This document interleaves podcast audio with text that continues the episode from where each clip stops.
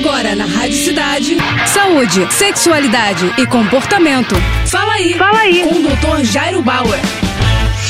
Oferecimento Prudence a maior linha de preservativos do Brasil. Olha só a dúvida do Tiago. Doutor, é normal a gente ter manchas na cabeça do pênis? Olha só, Tiago, se essas manchas estão com você desde cedo ou há muito tempo, é possível que elas sejam manchas naturais ou que apareceram como parte do processo do desenvolvimento do seu corpo. Alguns homens têm na glande, que muitos conhecem como cabeça do pênis, manchas que podem ser mais escuras ou mais claras. Essas manchas mais escuras, da mesma forma que você tem manchas em outras partes partes do seu corpo, você também eventualmente pode ter manchas no pênis ou na glande. E alguns homens podem, por exemplo, ter também manchas mais claras, até áreas descoloridas na cabeça do pênis, como por exemplo o vitiligo, que provoca uma mancha descolorida em algumas partes do corpo e uma das áreas possíveis é a área dos genitais. Agora, se essa mancha apareceu de uma hora para outra, se ela apareceu depois de uma relação sexual, se além da mancha ela tem algum outro tipo de sintoma, como dor, coceira, descamação, aí aí é muito importante que você procure o médico, tá? Agora, se essa mancha está com você há muito tempo, ela pode ser apenas uma característica sua. Na dúvida, procure um dermatologista, um médico da pele. É isso aí. Tá com alguma dúvida? Então escreve para o nosso Instagram, arroba